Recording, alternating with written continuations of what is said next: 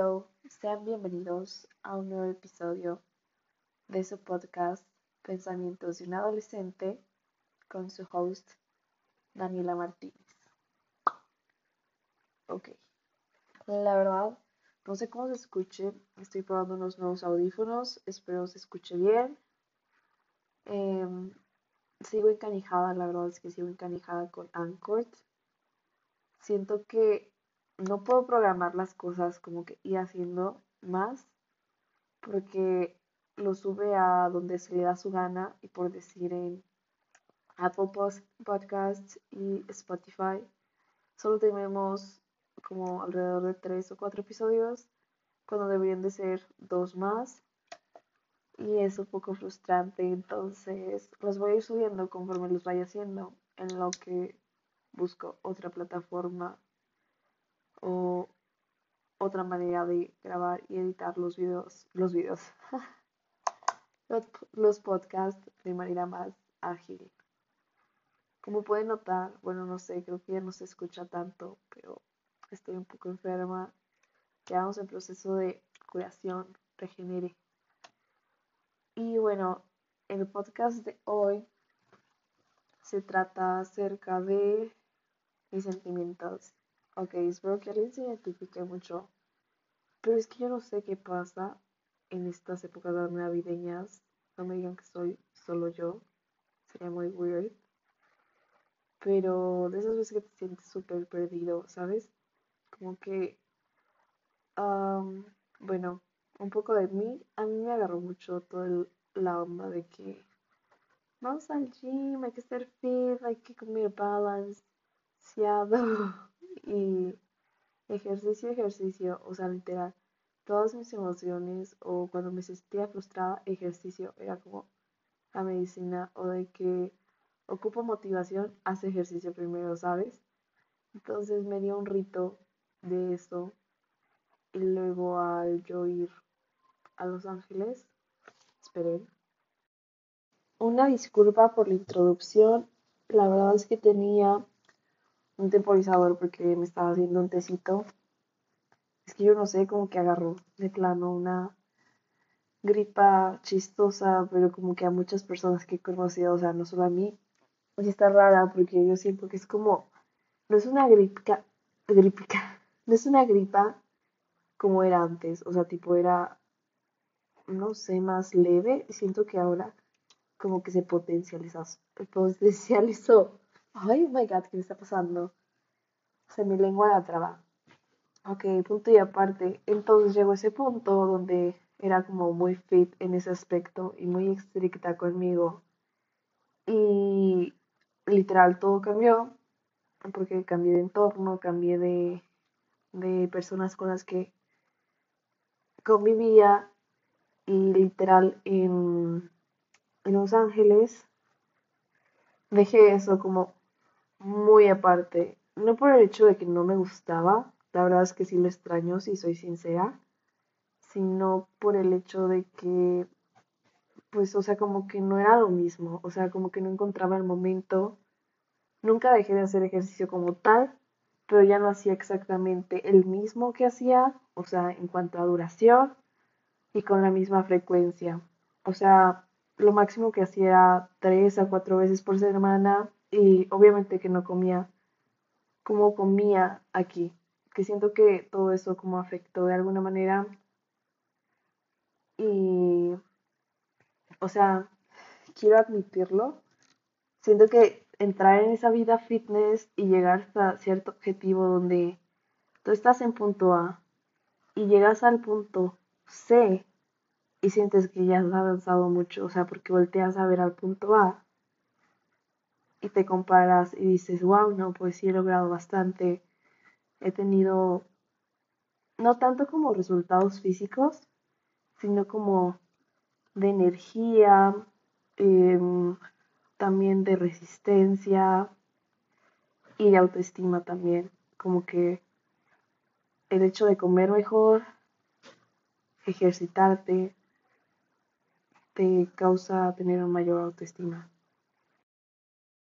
Ya lo que voy con todo esto es que es increíble sentirte capaz, ir creciendo y aumentando tu autoestima, sentirte bien con tu cuerpo, sentir que tienes energía, mayor resistencia. Pero la cuestión aquí es que yo, o mínimo lo que estoy descifrando en mí, es que el hecho de dejarlo, a lo mejor de manera abrupta, tampoco tan paulatina,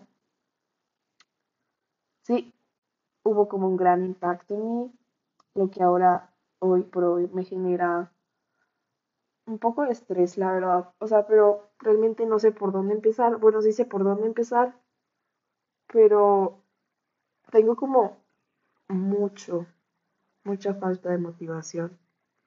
Entonces en estos momentos me dedico a conocerme, intentar motivarme, automotivarme y plantearme un objetivo que represente un reto, pero que sepa que es incalzable. Y sé que necesito como tomar acción por mi bienestar mental y físico, pero pues también a veces es un paso y es flojera y es muchas cosas. Y yo me acuerdo, o sea, que estando en este pad, sí era exigente conmigo hasta cierto punto pues no sé si grave, no creo que grave la verdad, pero también me volví como más permisiva. Entonces es un punto donde tienes que cambiar el mindset. Creo que eso es lo que influye en todo, o sea, cambiar tu punto de vista, tu mentalidad, porque si no cambias lo que piensas no puedes realmente pasar a la acción, porque yo quiero pasar a la acción sin, sin más preámbulos, pero la verdad sí lo he visto complejo. Y como digo, el querer es poder, entonces también hay que ponértela más fácil. Supongo, estoy dialogando conmigo misma aquí. Y plantearte como paso, o sea, paso uno, voy a hacer esto, leve, despacito, así, porque tampoco puedes entrar súper entrón después de no haber hecho tanto o de no haber hecho nada, porque también ya me pasó y no es agradable. Se me bajó el azúcar, me dolía todo el cuerpo. Y pues sí, más que nada me siento perdida.